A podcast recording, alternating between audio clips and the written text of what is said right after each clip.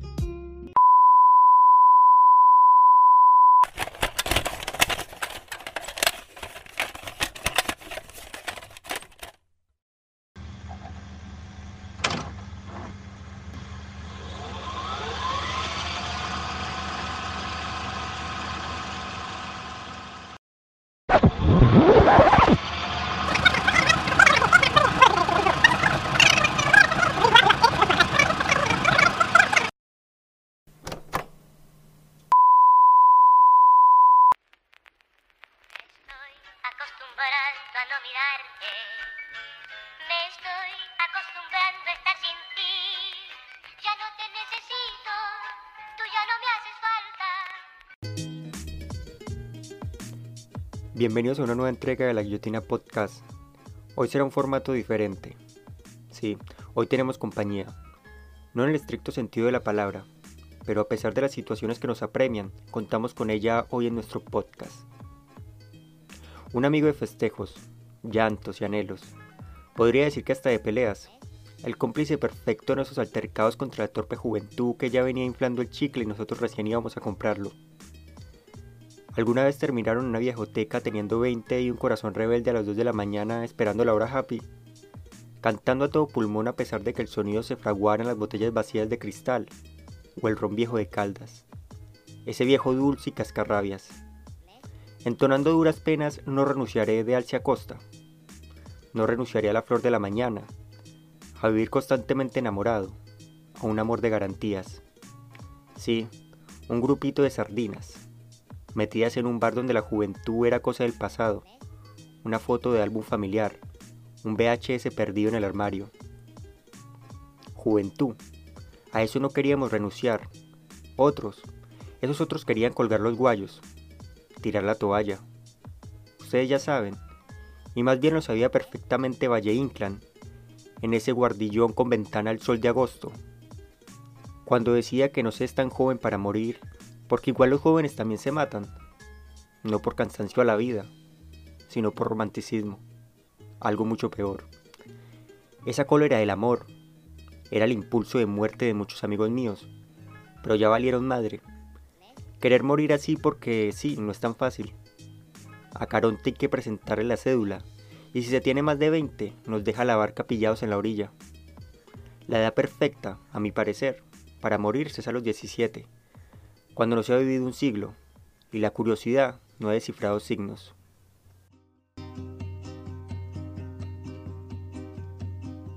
Volver a los 17 después de vivir un siglo es como descifrar signos sin ser sabio. Si uno deja pasar los 17, las lagañas se convierten en musgo, que se enredan a la vida. Y esa vida es una piedra. Se nos va llenando el pellejo de piedras y ya uno no es el niño frágil ante Dios.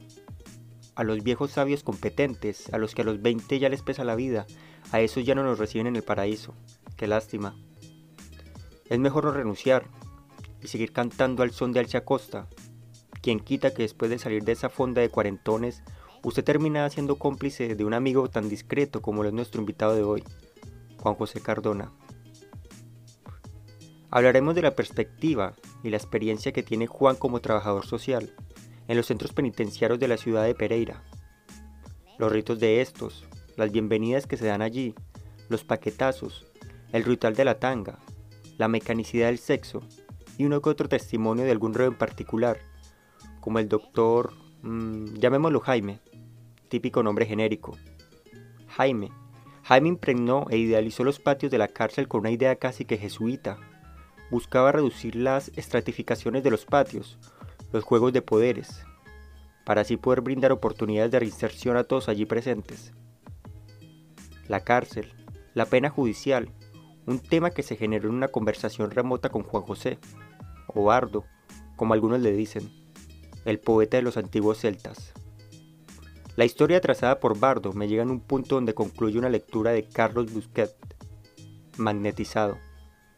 Una historia de 90 horas de charla con Ricardo Melogno, un asesino que no parece un asesino en serie, pues muchos esperamos un tipo con una máscara de cuero, una motosierra, un Jackson de Viernes 13, quizá, pero esto es muy alejado a él, a Ricardo. El asesino de Mataderos, un hombre sin bordes, autor convicto de cuatro crímenes contra taxistas en Argentina alrededor de 1982, sin planificar, sin pensarlos, sin motivos aparentes que lo llevasen a cometerlos. Un hombre con un pasado familiar turbio, lleno de sesiones espiritistas, sueños y suicidios, muchos de ellos fallidos. Recordemos que Ricardo se retractaba de la idea antes de saltar por el hecho de tener miedo al impacto, a la violencia de la caída. Después de matar no sentía conmoción, pues este dice que no le dio ninguna sorpresa el haber ejecutado a sus víctimas con un revólver, el mismo revólver que le regaló su padre. No era como las películas de tragedia, donde el asesino lo envolvía un sentimiento de arrepentimiento e impacto. Melogno, ese sujeto que fumaba dos cigarrillos en la parte de atrás del taxi siendo testigo de que su víctima estuviese realmente muerta. Después iba al Dos Hermanos, o al Carlos Gardel, el mismo punto de encuentro de taxistas, a comer milanesa de pollo con papas fritas. Ese mismo ser magnetizado puede ser cualquier reo de la cárcel que Juan José trata como objeto de reflexión y trabajo.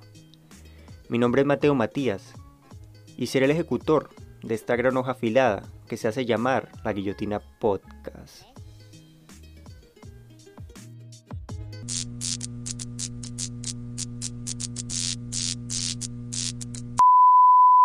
pues la cárcel es un lugar que cierta manera absorbe mucha energía y es como un cúmulo de, emociones de todos los sentidos. Entonces, desde la persona que se va libre a la persona que se enfurece por X cosa. Entonces, uno siempre se termina, un poquito cargado, pero pues uno se da el oficio. Bueno, pero mire que hay algo curioso ahí, que usted está desde la perspectiva de la libertad, pero aún así se siente como preso, estando como trabajando en la cárcel. Es que una vez estábamos pues, hablando eh, con, con algunas personas y llegamos a la conclusión que de cierta manera, en términos coloquiales, uno está pagando un canazo, porque es como decir, estamos en la cárcel tenemos permisos de ir a la casa a las noches, pero de cierta manera compartimos cierta cantidad de tiempo con, pues en, el mismo ambiente que, los internos. Obviamente, pues lo diferencia como que las condiciones, pero el, el aspecto como tal es el mismo.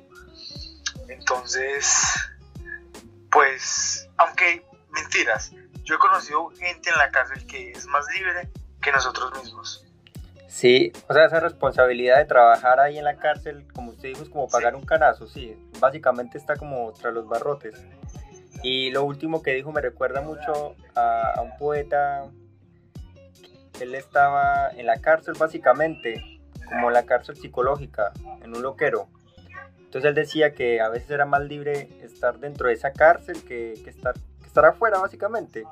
También de un libro que me leí hoy que se llama Magnetizado, que era de un asesino argentino. Y a lo último él dijo que básicamente él, había encontrado como la libertad estando en la cárcel, que se encontró ahí él y que su confusión había cesado dentro de esa cárcel. Entonces como que va muy de la mano de lo que usted está diciendo, la verdad, y tiene mucha razón.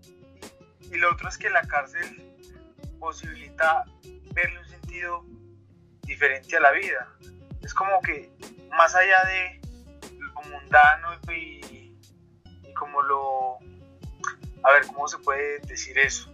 Como lo tétrico que puede ser el hecho de llegar a una cárcel, es que por más bandido que uno sea, por más malo que la persona pueda creerse, la cárcel posibilita, como un espacio de reflexión interna donde cada persona se hace una autoevaluación de su vida, sea para bien o sea para mal. La cárcel permite a las personas como trascender de eso que los llevaron, los llevó, a estar ahí y llegar como que a, a, una enseñanza en sí. Entonces hay gente que, como tú lo dices, puede encontrar el rumbo de su vida o realmente el sentido de su vida al llegar a un lugar como estos.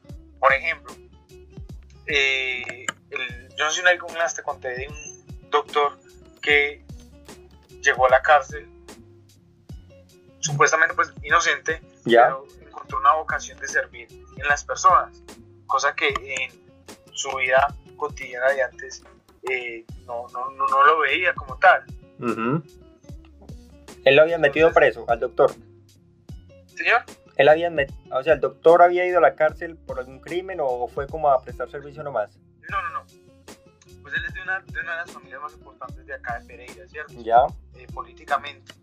Eh, muy allegado a la familia del expresidente de César Gaviria. Ya. Y llegó pues por, por un delito que pudo haber sido más que todo como un escándalo para... El hermano pues fue candidato al Senado en Pereira, ¿cierto? Entonces, pues se dice que pudo haber sido una, una estrategia política el hecho de enlodar al hermano para verse involucrado pues el, candidato como tal. Entonces, lo involucraron en un delito eh, con unos, unos, señalamientos pues un poco eh, grotescos. Entonces, eh, por esa razón pues fue, fue investigado, duró casi dos años allá. Dos años en la cárcel. ¿En qué cárcel de Pereira? ¿En qué cárcel de Pereira? La cárcel. Sí. Se llama Unidad Permanente de Protección a la Vida. Es un centro de detención transitorio de la Unidad Permanente de Protección a la Vida. Ya, entonces él fue allá, sí, entonces, eh, ¿qué, la experiencia de él ahí? Bueno, la, la, la experiencia fue porque es que fue muy curioso, porque yo incluso lo hice en una carta cuando él salió en libertad, como a los meses, casi 6, 7 meses, le hice una carta eh, de agradecimiento porque yo realmente sentía que hay personas, pues a veces llegamos a lugares y no sabemos en qué condiciones o en qué circunstancias llegamos, pero pues era necesario llegar a esos lugares para poder de cierta manera impactar en la vida de las personas.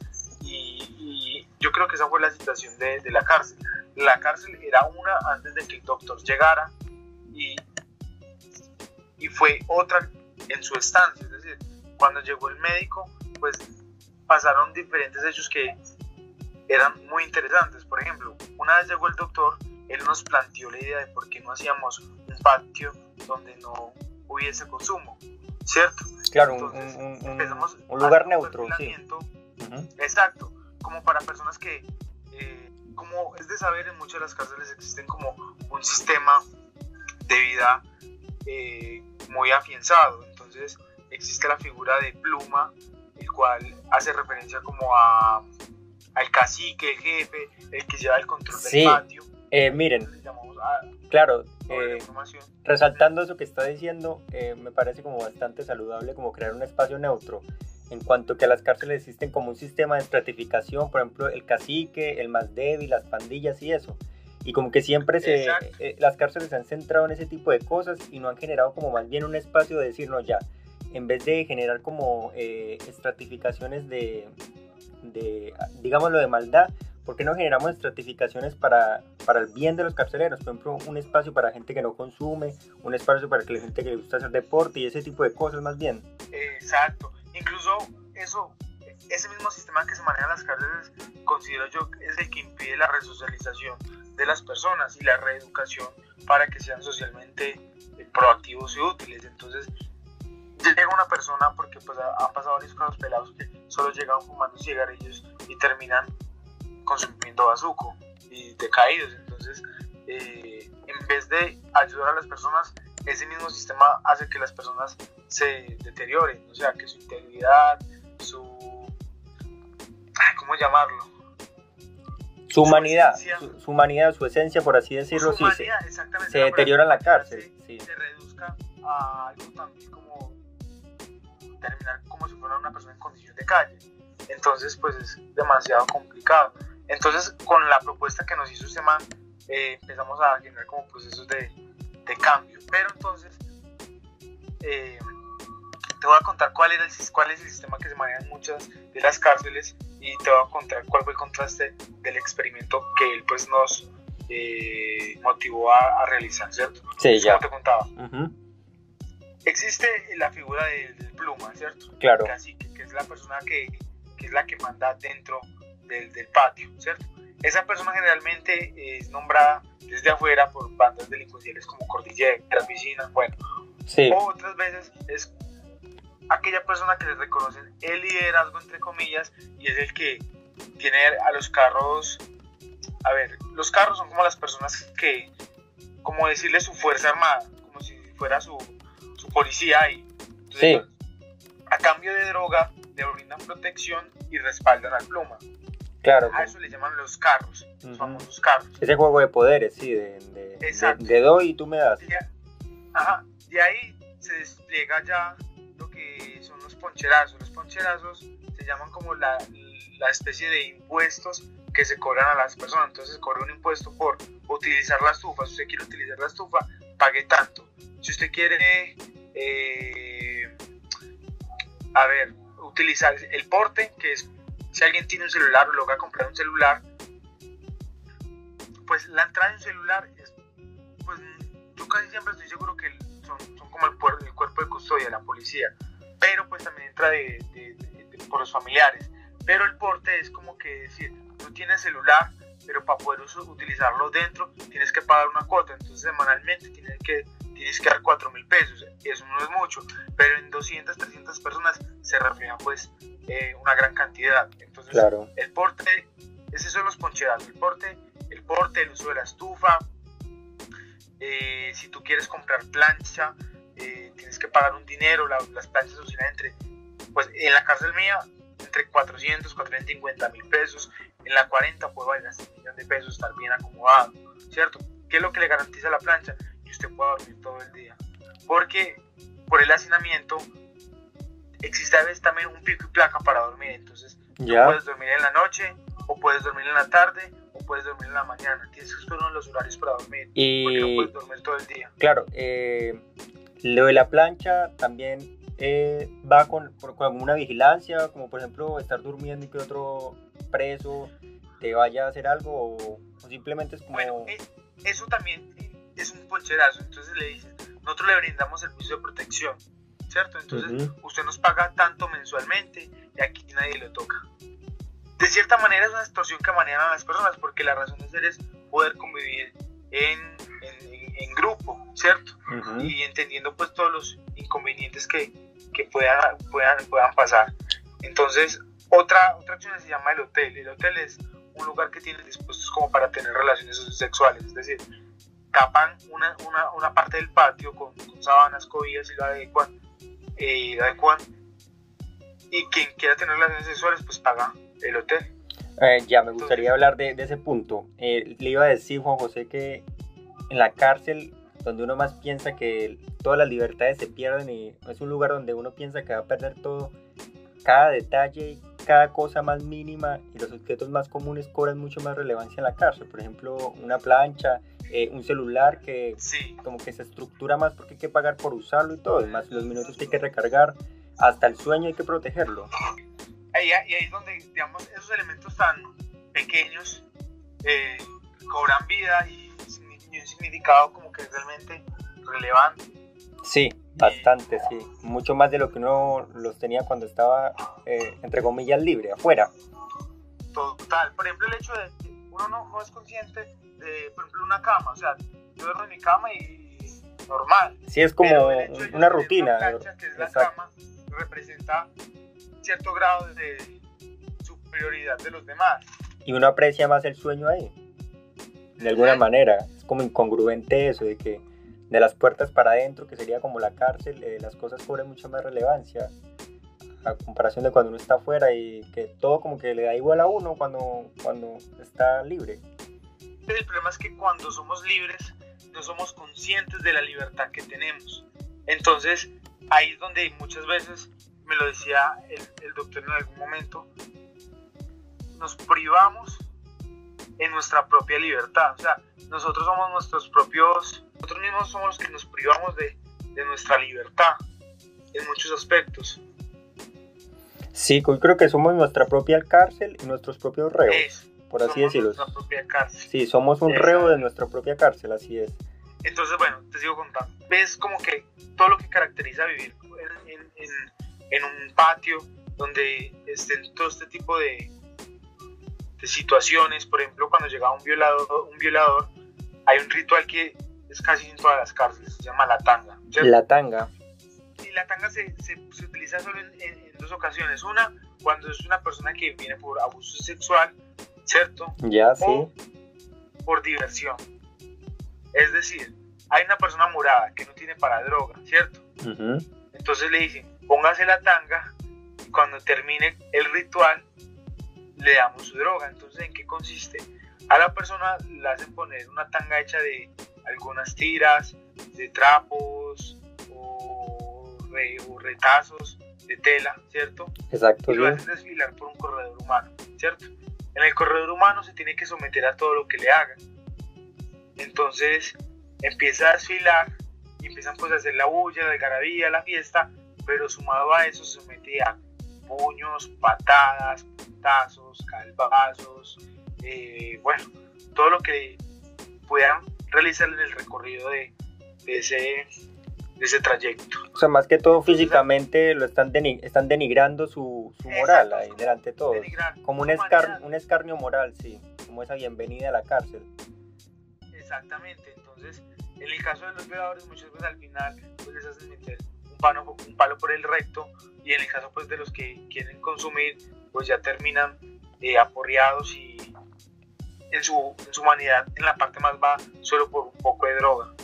Entonces son todas estas relaciones que se ven desde ese aspecto. Entonces nosotros, el médico nos proponía, ¿qué pasa si nosotros hacemos un patio en donde no existan primero consumidores, segundo, no se extorsione, tercero, la gente puede dar su opinión o puede hablar o, contar sus inconformidades. Entonces eh, hicimos como una especie de filtro donde salieron adultos mayores, eh, personas por eh, violencia intrafamiliar, pues delitos sexuales básicamente, ya y algunos funcionarios. Entonces pues era como que la generalidad. Sí. Y en los primeros días pasaron como algunos inconvenientes y hubo discordia, ¿cierto? Y toda la gente empezó a hablar. Ahí empezó como que el primer resultado positivo. En un lugar donde, donde estaban, se encontraban antes, que pasaba algo, ellos no podían dar su opinión, su punto de vista, no podían refutar algo con lo que no estuvieran de acuerdo, sino simplemente someterse a lo que decían algunos cuantos. En este lugar ya podían manifestar su inconformidad. Entonces el hecho de que hubiese esa discusión fue positivo, ¿cierto? Claro, que hubiera una unanimidad en el, espacio, sí. Entonces, ese temor de ser oprimidos eh, se dejó a un lado, entonces ya pudieron hablar, pero pasó algo muy curioso, que el que era oprimido quería ser ya opresor, entonces eh, resultaron diferentes casos donde la persona quería formar la figura de pluma y empezar a cobrar y hacer todo lo que a él le llegaron a hacer en algún momento. Entonces, ese es el dilema de la sociedad, de cómo quien fue como metido bajo esa ley quiere aplicarla si se le da la oportunidad. Claro, no solo en la cárcel, en afuera de la cárcel también se aplica esa, esa ley de la pluma, de que, de que todos quieren ser el cacique mayor, más aprovechando ese tipo de espacios como tan neutros. Exacto. Por ahí hay una imagen, no sé si ya la has visto, donde hay un señor el jefe regaña al empleado. El empleado, eh, pues el señor como que regaña, somete a la esposa. La esposa coge y somete al hijo. Y el hijo eh, somete al gato. Como, no sé si has visto la imagen, donde eso se ve reflejado. Sí, creo que la he visto, sí, sí. De hecho es como un ciclo que se sigue. Ajá, entonces es como que la representación gráfica de eso. ¿Quién es, quién es oprimido o, ha, o ha, sufrido como el yugo de, la imposición de la gente, quiere hacer lo mismo con las personas que, considera que puede hacerlo, que están en un grado de inferioridad. O sea, si las personas que están siempre como en ese grado de inferioridad son las que se van a ver como un poco más cohibidas a, dar su, opinión, yo creo, allí en la cárcel. Y las que van a sufrir un poco más, Entonces, cuando nos, nos pasó eso, eh, no lo permitimos. Entonces, quien quería montar como que su imperio, lo sacamos de patio y lo volvimos a meter a un patio donde se veía la opresión. Entonces, ya veían que era, había una forma de represión. Entonces, quien intentara, ah, el porte es por ejemplo también cuando tienen arma, entonces quien hiciera un arma o consumiera en el patio se iba, porque ese patio, a diferencia de los demás, tenía muchos beneficios, entonces tenía un poco más de comodidades que los otros. Entonces ya ellos empiezan a ver el patio 5 como eh, un, ¿cómo decirlo? Como una recompensa, como un beneficio, como, como si estuvieran, como si fueran sido premiados. Entonces eh, ellos trataban de hacer lo menos posible para no salir de ese patio. Entonces ya no existían las extorsiones, no dejó de eh, haber consumo. Entonces ya cuando entraba un pelado que nosotros medianamente creíamos que podría salir del tema de las drogas, pues lo metíamos a ese patio. Y como a ese patio no le entraba droga, pues ya podíamos empezar un proceso de resocialización, a diferencia de los otros patios que era muy diferente porque cada rato le están ofreciendo droga, o, lo, o se endeudaban o les llevaban para consumir. En este patio 5 no, no pasaba eso, entonces logramos a varias personas, varios pelados, poder salir del problema de las drogas. Entonces, pues todo eso que te estoy contando fue como que la iniciativa del, médico. Entonces yo digo que hay personas que lastimosamente tuvieron que llegar a un lugar de esos, pero en su llegada dejaron huella y dejaron algo positivo. Entonces yo creo que donde uno llega en la vida siempre tiene un propósito. Exacto, sí, como el médico que me contaste que llegó ahí para dejar un poco de huella. Y creo que sí, la dejó bastante. Y ese lugar era una especie como de nicho, como de paraíso, pero lastimosamente había que presentar el paraíso, pero sin dejárselos vivir, para que luego quisieran como anhelarlo, por lo que usted me contó, ya que estando como luego viviendo la miseria de los otros, de los otros patios, eh, ya querían como anhelar volver. Entonces como que mejoraron un poco sus conductas y eso para estar en ese patio, porque esa era como la condición de, mejorar la conducta realmente. Sí, y, y, pues que en ese patio no, no iban a vivir lo que estaban acostumbrados a los otros patios y eso también de cierta manera le brindaba tranquilidad a las familias porque quien realmente sufre también el yugo de la cárcel son las familias en definitiva eh, sí desde afuera como esa angustia de, de, de pensar que lo que está viviendo el, el familiar allí metido de qué es lo que le puede pasar o no realmente. Y creo que ahora con esto de la pandemia la angustia es mucho mayor de, de las familias, de, de, qué es lo que puede ser el futuro, de qué es lo que le depara la cárcel para la persona que está allí metida. No, y a ellos les ha dado demasiado difícil porque con el tema de la pandemia se tomaron medidas demasiado drásticas. Entonces, por ejemplo, el tema sexual, Ya, sí. Que todos, pues, todo hombre, pues no dejamos de ser animales. Claro. Y el tema divinidoso corre por nuestra sangre. Entonces, el hecho de cancelar, por ejemplo, las conyugales, porque no podía entrar nadie a la cárcel, ya genera una, afectación mental y físicamente en los hombres que habían allá. Entonces, pues, personas que llevan ya más de acostumbrados de que semana tras semana podían tener su relaciones sexuales o su coito con, con sus parejas, eh, de un momento a otro no, no tenerlo. Por más de 5 o 6 meses, llevamos para 7 meses que, no, que ya sin tener una relación sexual. Entonces empieza a salir como que ese lado, ese lado animal de, de las personas. Entonces, por, por, más hombres que se crean, ¿cierto? Eh, la, parte sexual jala. Entonces ahí tiene unas chicas que, que son trans, eh, más de uno empezó como a, empezar a relacionarse con ellas, a tener la amistad, a meterse en el cambuche y a, desarrollar o desahogar como que esa necesidad sexual con, con ellas, entendiendo pues su condición de, de trans, de reconocerse como mujeres trans, pero en el mundo carcelario no dejan de ser hombres. Entonces, eso que en un primer momento las veían a ellas como hombres, ya pasaba a un segundo plano y veían más como el hecho de satisfacer su necesidad sexual. Eh, sí, entonces se podría decir que, digamos que en la cárcel el sexo se vuelve un poco más mecanizado con las visitas conyugales de, por ejemplo, esperar cada fin de semana de tener una relación sexual. Ya no es como tan impredecible como cuando estás en libertad y que no sabes en, qué momento puedes tener relación sexual, sino que acá se vuelve un poco más mecanizado, como con un horario y una espera. Y la ausencia de eso como que vuelve al animal un poco, un poco más, más hostil. Pues sí, yo, y, en cuanto, en y en cuanto a lo que usted me contó de, de estas personas transexuales que quisieron como adherirse ahí a, a, lo que ustedes estaban manejando, entonces ahí como que el, el, interés como sexual o la orientación, la inclinación como pierde como ese prejuicio, como ese tabú y ya no existe. Exacto, exacto, eh, con lo que era. Claro, eh, que...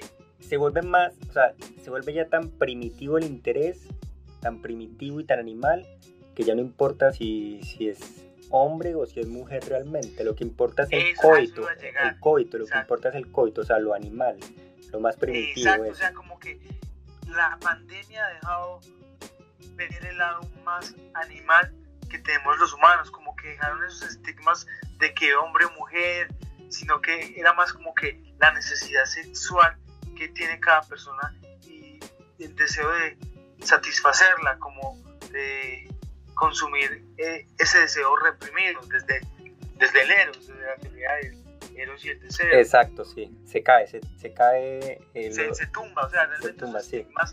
eh, pasan a un segundo plano y pasan a ser animales. Sí. deseo animal. Uh -huh. Y se podría decir, por ejemplo, que se tumban también esas tesis de que si se acaba el mundo, de cómo se va a procrear si no hay una mujer y un hombre, si no más que una mujer y un hombre. Se, se acaba esa tesis porque realmente eh, no se espera ya procrear, sino que después de que se acabe el mundo, supongamos, lo que van a hacer es, es consumir finalmente hasta morir ese deseo sexual.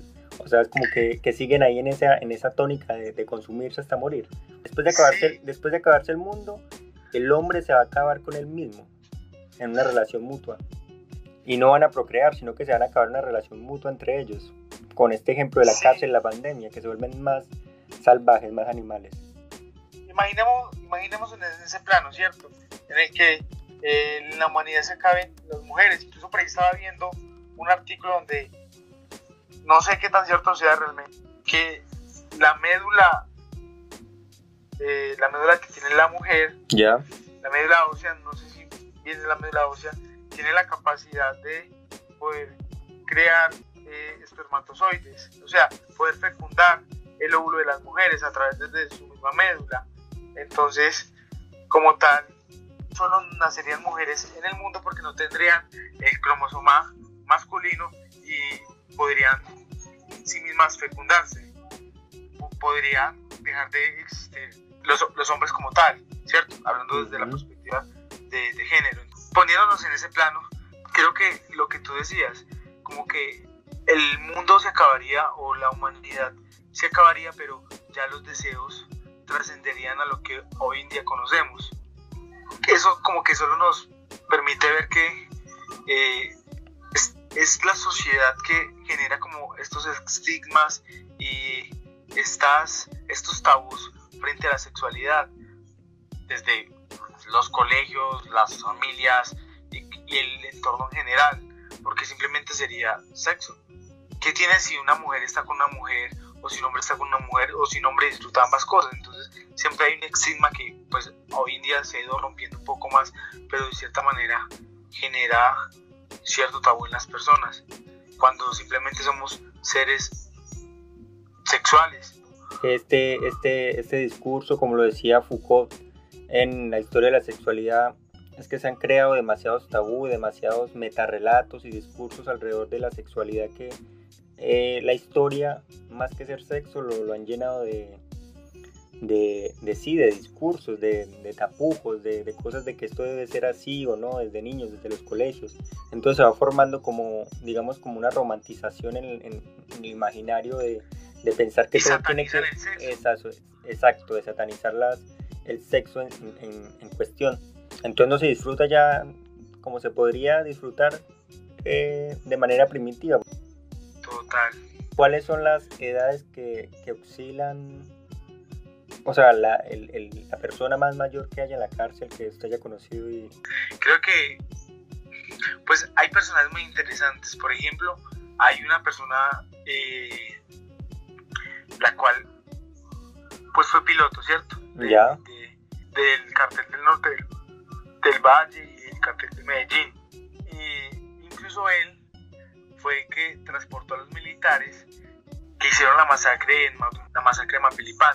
Entonces él me contaba que fue pues el mismo presidente Álvaro Uribe cuando fue director de la Aerocivil de, de Antioquia quien concedió sus permisos para porque el avión de él era un avión de carga tenía no era un avión acto para cargar personal y menos personal militar pero sin embargo se expidieron los permisos para que él pudiera realizar eh, ese viaje.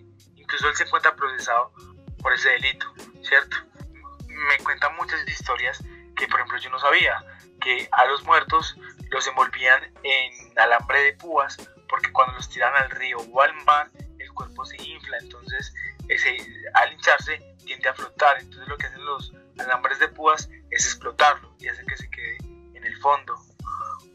Evitaba que la evidencia flotara, mejor dicho, sí. Exacto, entonces me, me contaba como diferentes maneras de, de, de, torturar, de, de hacer negocios.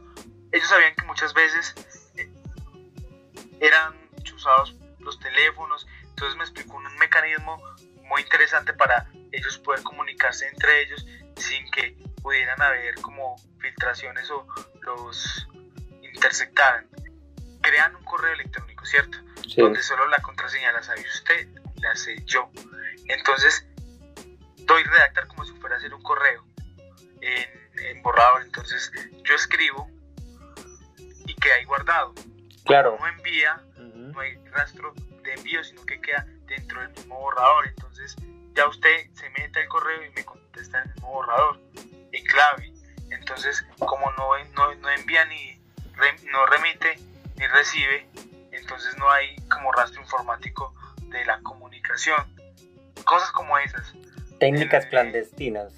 La cárcel es un, no sé, es como ese bolsito de historias o eh, esa biblioteca de historias, lo llamaría así, de, tantas personas, porque cada persona tiene una historia tan única y tan diferente que, que uno a veces se, sorprende y también como que, así como uno se carga de cosas negativas y se descarga, también pues se llena como de, de, un poquito de las vidas de, cada persona.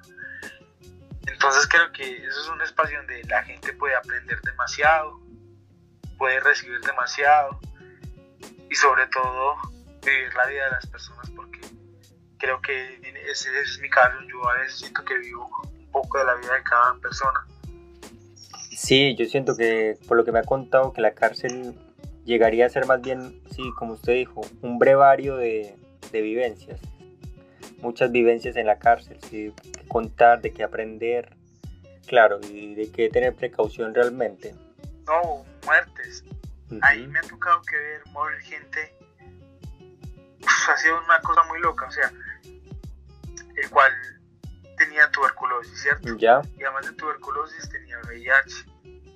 Ah, bueno, ahí aprendí también a, a, quitar varios estigmas sobre el VIH. Eh, porque, por ejemplo, yo tenía, yo creía que por una persona que tenía sexo con una persona que tenía VIH se contagiaba. Ya. me parece que me di cuenta que no es así. Funciona Cuando una persona se detecta que es positivo para VIH y empieza el tratamiento y su carga viral no es muy alta, es muy baja, entonces empieza el tratamiento con el retroviral. Lo que hace el retroviral es como generar un escudo en las células y, proteína a las células del virus como tal. ¿Qué hace lo que el virus?